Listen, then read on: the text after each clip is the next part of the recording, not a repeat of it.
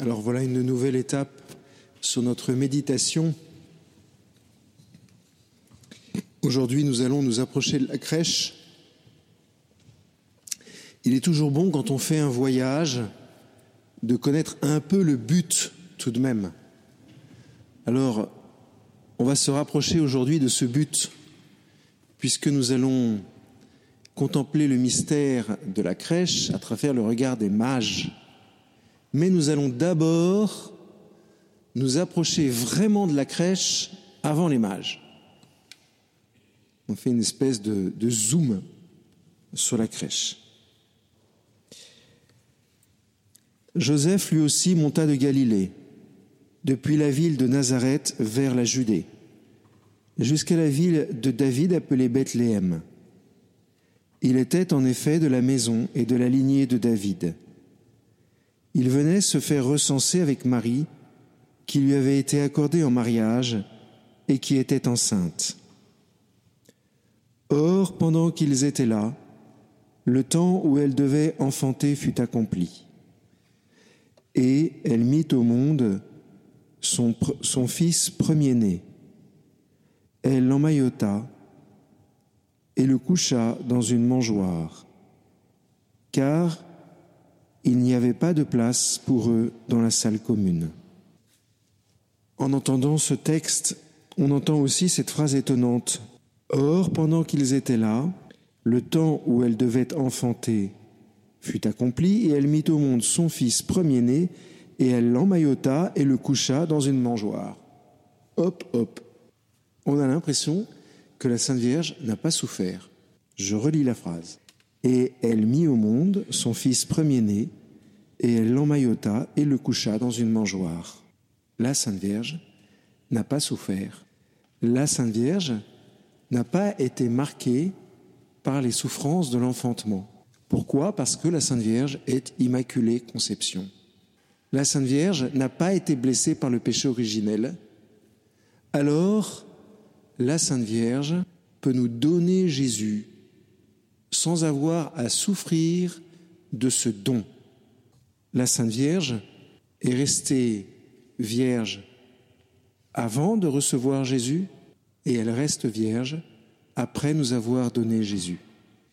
C'est un peu une préfiguration de ce que nous vivons dans le baptême. En naissant virginalement, le Christ réalisait en figure ce qui s'accomplit pour nous dans ce sacrement.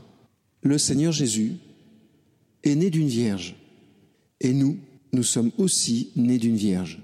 Là, vous devriez vous dire, Père, il faudrait prendre des cours d'histoire naturelle et de biologie.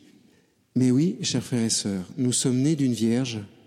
Cette vierge, c'est l'Église, la mère de toutes les mères. C'est l'Église qui nous a donné le baptême. C'est l'Église qui nous a donné la Trinité.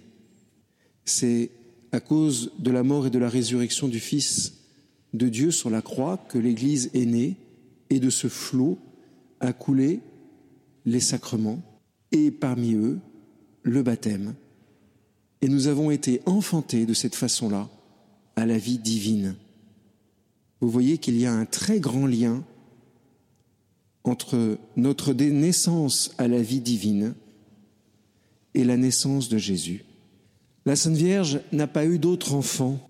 Effectivement, quand on lit cette phrase, et elle mit au monde son fils premier-né, il ne s'agit pas de penser à la façon occidentale.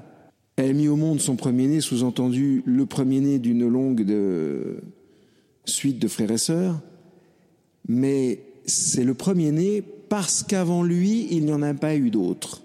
C'est ça, dans le cœur d'un juif, c'est ça que ça veut dire. Le premier-né, parce qu'avant lui, il n'y en a pas eu d'autres. Et vous pouvez entendre cette vérité à la fois sur le plan matériel, Jésus n'a pas eu de frère aîné, et à la fois sur le plan spirituel, avant Jésus, il n'y a pas eu d'autre Jésus. C'est donc celui que nous attendons. Et c'est celui vers lequel vont les mages. Jésus était né à Bethléem en Judée au temps du roi Hérode le Grand.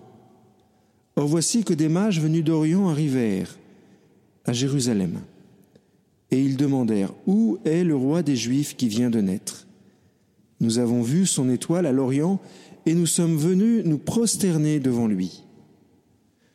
En apprenant cela, le roi Hérode fut bouleversé et tout Jérusalem avec lui.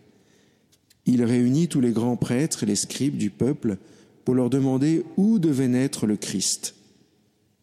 Ils lui répondirent à Bethléem, en Judée. Car voici ce qui est écrit par le prophète. Et toi, Bethléem, terre de Juda, tu n'es certes pas le dernier parmi les chefs-lieux de Juda, car de toi sortira un chef qui sera le berger de mon peuple Israël. Alors Hérode convoqua les mages en secret pour leur faire préciser à quelle date l'étoile était apparue. Puis il les envoya à Bethléem en leur disant, Allez vous renseigner avec précision sur l'enfant, et quand vous l'aurez trouvé, venez me l'annoncer, pour que j'aille moi aussi me prosterner devant lui. Après avoir entendu le roi, ils partirent, et voici que l'étoile qu'ils avaient vue à l'Orient les précédait, jusqu'à ce qu'elle vienne s'arrêter au-dessus de l'endroit où se trouvait l'enfant. Quand ils virent l'étoile, ils se réjouirent d'une très grande joie. Ils entrèrent dans la maison, ils virent l'enfant avec Marie, sa mère, et tombant à ses pieds, ils se prosternèrent devant lui. Ils ouvrirent leur coffret et lui offrirent leurs présents, de l'or, de l'encens et de la myrrhe. Mais avertis en songe de ne pas retourner chez Hérode, ils regagnèrent leur pays un autre chemin. Peut-être avons-nous tous dans le cœur cette phrase en Saint Jean chapitre 8 verset 12, Je suis, qui me suis, ne marche pas dans les ténèbres, mais aura la vie, la lumière de la vie. Voilà que Jésus est le soleil apparu à l'horizon de l'humanité pour éclairer l'existence de chacun d'entre nous. Et bien sûr, pour beaucoup d'entre nous, cette révélation s'est faite par une lumière que nous avons reçue de nos parents, d'un ami, d'une amie, d'un prêtre. En tous les cas, les mages, eux, n'avaient pas cette, révélation directe, d'une certaine façon. Les mages n'avaient que leur intelligence pour rechercher le Christ. Ce qui est intéressant dans cette histoire de mages, c'est que voilà des hommes qui ont simplement observé ce qui se passait autour d'eux et qu'en observant ce qu'il y avait autour d'eux, c'est-à-dire la création, ils ont compris et vu le signe de Dieu. Dans la création, il y a le signe de Dieu.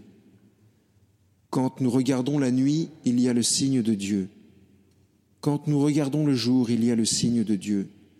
Quand nous regardons la nature, les plantes, les montagnes, la mer, les arbres, il y a le signe de Dieu.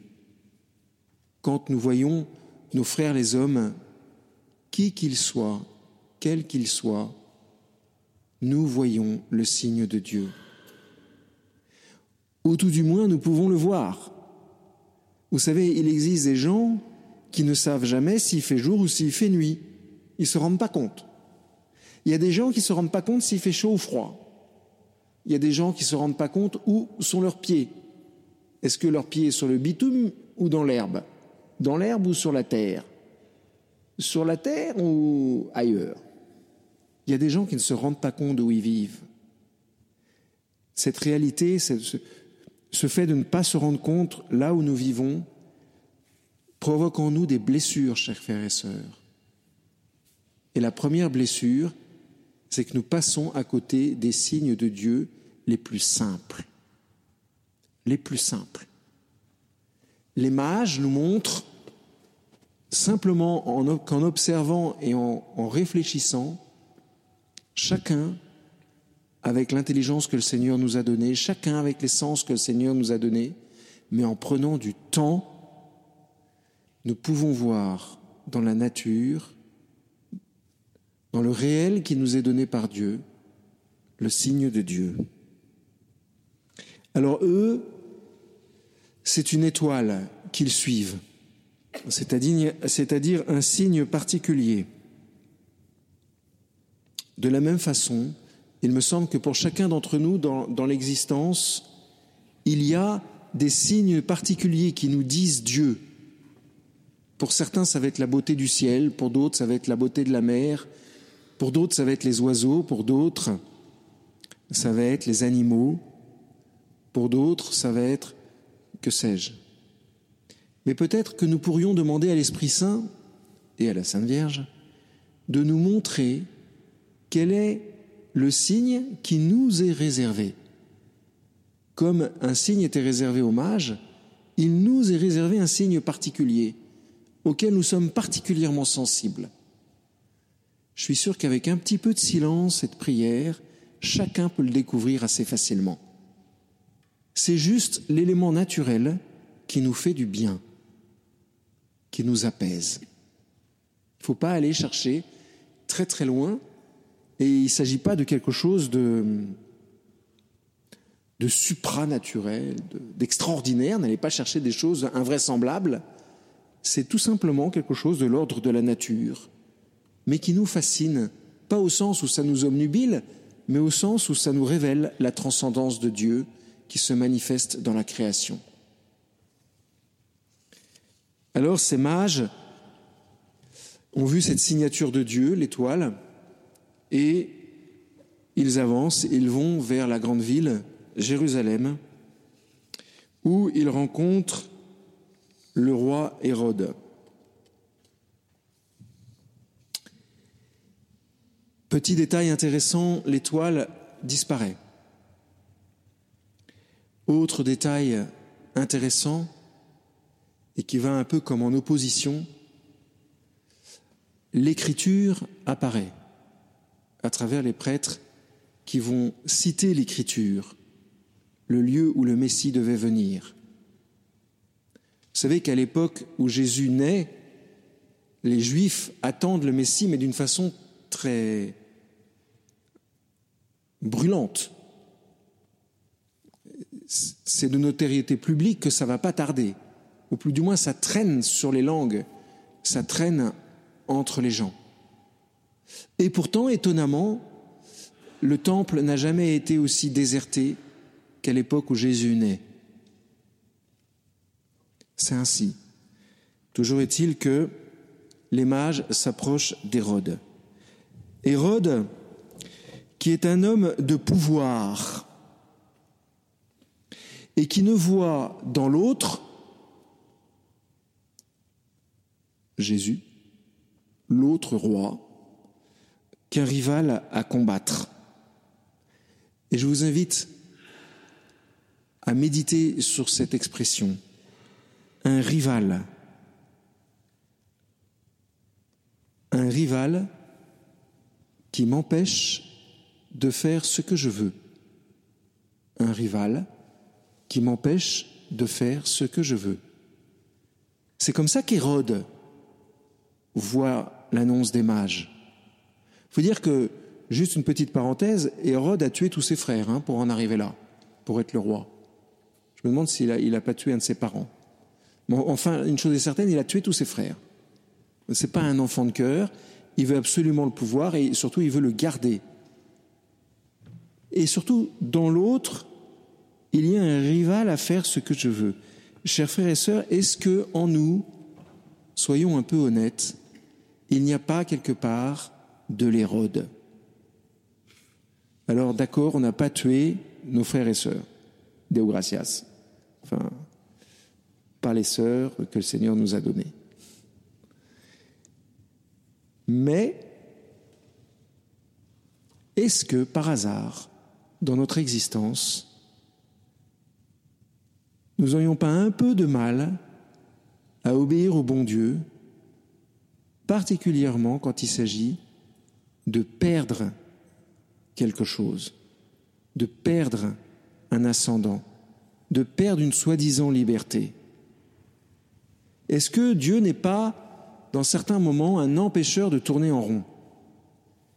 Est-ce que Dieu n'est pas, de temps en temps, quand je suis obligé de faire ceci ou faire cela pour le bon Dieu, quelqu'un qui est pas franchement mon rival, mais enfin quelqu'un qui, qui m'empêche de faire ce que je veux. C'est l'heure de la messe, j'ai envie de faire autre chose. Dieu, d'une certaine façon, est un rival. Je dois dire le bréviaire, tout d'un coup j'ai quelque chose à faire, je préfère faire cette chose plutôt que lire le bréviaire. Dieu est d'une certaine façon un rival. Ma volonté va passer avant sa volonté. Or, chers frères et sœurs, la volonté, c'est la faculté humaine sur laquelle repose la puissance de l'amour divin. Si je fais ma volonté, je risque petit à petit d'aimer de moins en moins bien. C'est aussi simple que ça.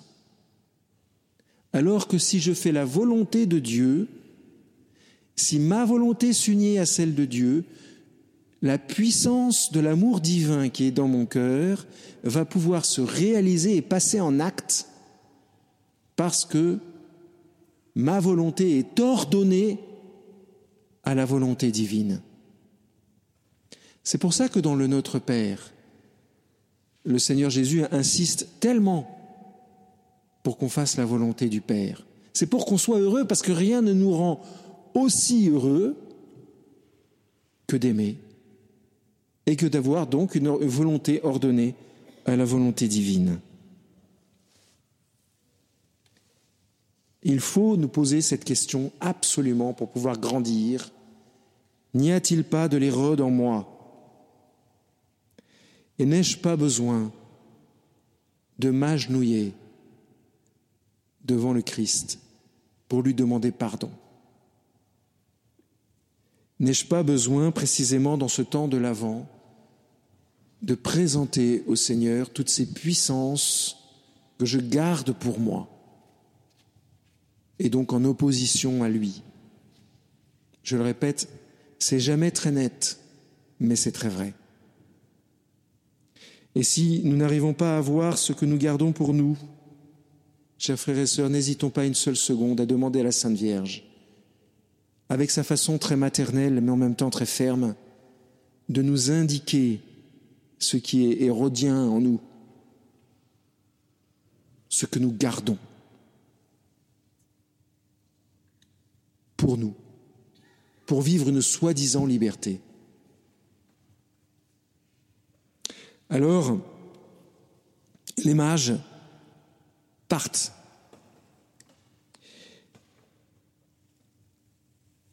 Ils partent après avoir rencontré d'autres savants comme eux. Juste une petite remarque. Les savants que les mages ont rencontrés sont des savants en chambre. S'il y a des savants parmi vous, ne soyez pas des savants en chambre. Parce que la vérité, c'est que ces savants qui étaient auprès d'Hérode et qui connaissaient parfaitement l'endroit où Jésus devait naître, eux n'ont pas regardé les signes de la création. Eux n'ont pas regardé le temps qui était donné par Dieu et qui était le temps de l'enfantement du Fils. Ils sont restés en chambre. C'est-à-dire qu'ils étaient très bons pour dire des tas de vérités, mais pas en accord avec la réalité. Moralité de l'histoire, ils étaient décalés. Et qu'est-ce qui s'est passé? Ils sont restés chez Hérode. C'est bête quand même. Voilà des prêtres, des sages, qui connaissent parfaitement les Écritures, mais qui restent chez Hérode. Franchement, frères et sœurs, c'est bête. Alors il faut prier pour les savants, parce que tout le problème des savants, bien souvent, c'est qu'ils ont une telle joie à, découvrir avec leur intelligence les vérités qui les entourent, qu'ils peuvent avoir cette tentation de rester en eux-mêmes. Mais vous savez, chers frères et sœurs, nous sommes aussi des savants quand nous montons sur nos idées, comme sur notre pointe des pieds, et que nous voulons absolument garder nos petites idées sans nous confronter au réel. alors nos idées sont vraies. Elles sont toujours, pour une part, l'expression de la vérité divine. Toujours, forcément, il y a quelque chose de Dieu dans nos idées. Ça ne peut pas être autrement. Mais il faut accepter d'observer le réel. Sinon, on reste chez Hérode.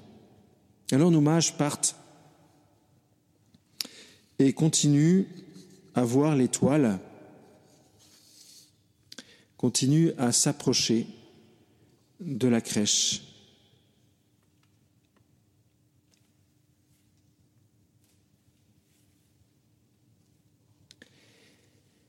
L'étoile réapparaît. Il n'y a plus l'écriture, puisqu'ils sont plus à Jérusalem. Jérusalem est distant de à peu près 5 km de Bethléem. On peut penser qu'ils ont fait le, trajet en, deux heures maximum. mais en suivant l'étoile. Et nous, nous qui avançons vers, vers euh, la grotte, quelle étoile voulons-nous suivre? Bien sûr, nous avons l'écriture, mais peut-être qu'il serait bon, pendant les semaines qui nous, séparent de Noël, de suivre une étoile qui s'appelle la tradition. Pas la tradition du folklore, pas la tradition des mots, ni la tradition des formes, qui sont de toutes les façons toujours justes quand elles, elles ont un sens profond. Ce que j'appelle la tradition, c'est l'ensemble des vérités qui ont été découvertes, notamment par les pères de l'Église, mais ensuite par la sagesse de l'Église. Chers frères et sœurs, je vous invite à suivre l'étoile qui, est l'ensemble de, des vérités que le Seigneur nous a données hors de l'Écriture. Alors vous en avez un condensé dans le catéchisme de l'Église catholique. N'hésitez pas pendant ces trois semaines à replonger dans le catéchisme de l'Église catholique, mais alors d'une façon très légère, à la manière d'un enfant un peu. Vous prenez le bouquin à la fin, il y a un glossaire, et puis choisissez les mots qui vous intéressent.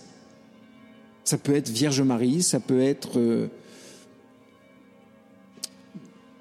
orgue, ça peut être ce que vous voulez, ça peut être joie, ça peut être euh, prière, ça peut être euh,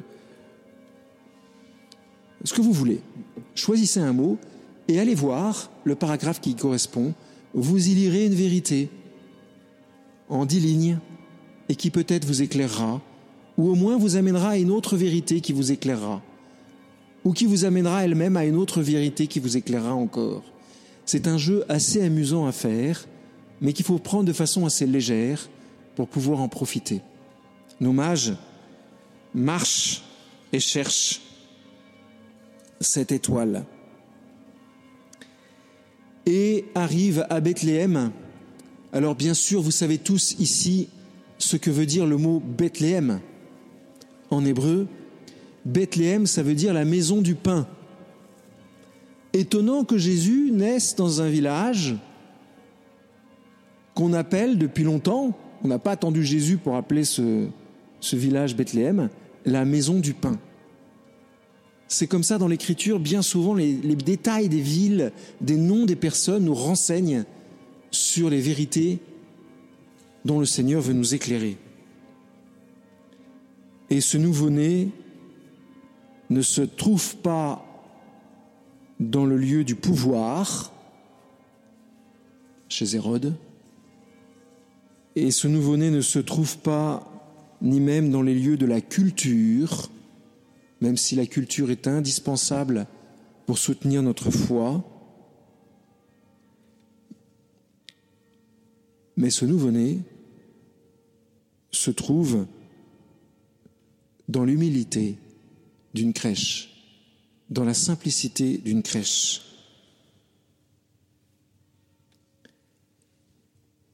La Sainte Vierge peut nous conduire à la crèche. C'est-à-dire que la Sainte Vierge peut nous conduire au lieu de la rencontre avec Jésus. S'il vous plaît, chers frères et sœurs, ne croyez pas tous que vous avez rencontré Jésus. Oui, vous l'avez sûrement déjà rencontré. Oui, certains d'entre vous marchent avec lui d'une façon très, très, très proche. Ça, je le sais.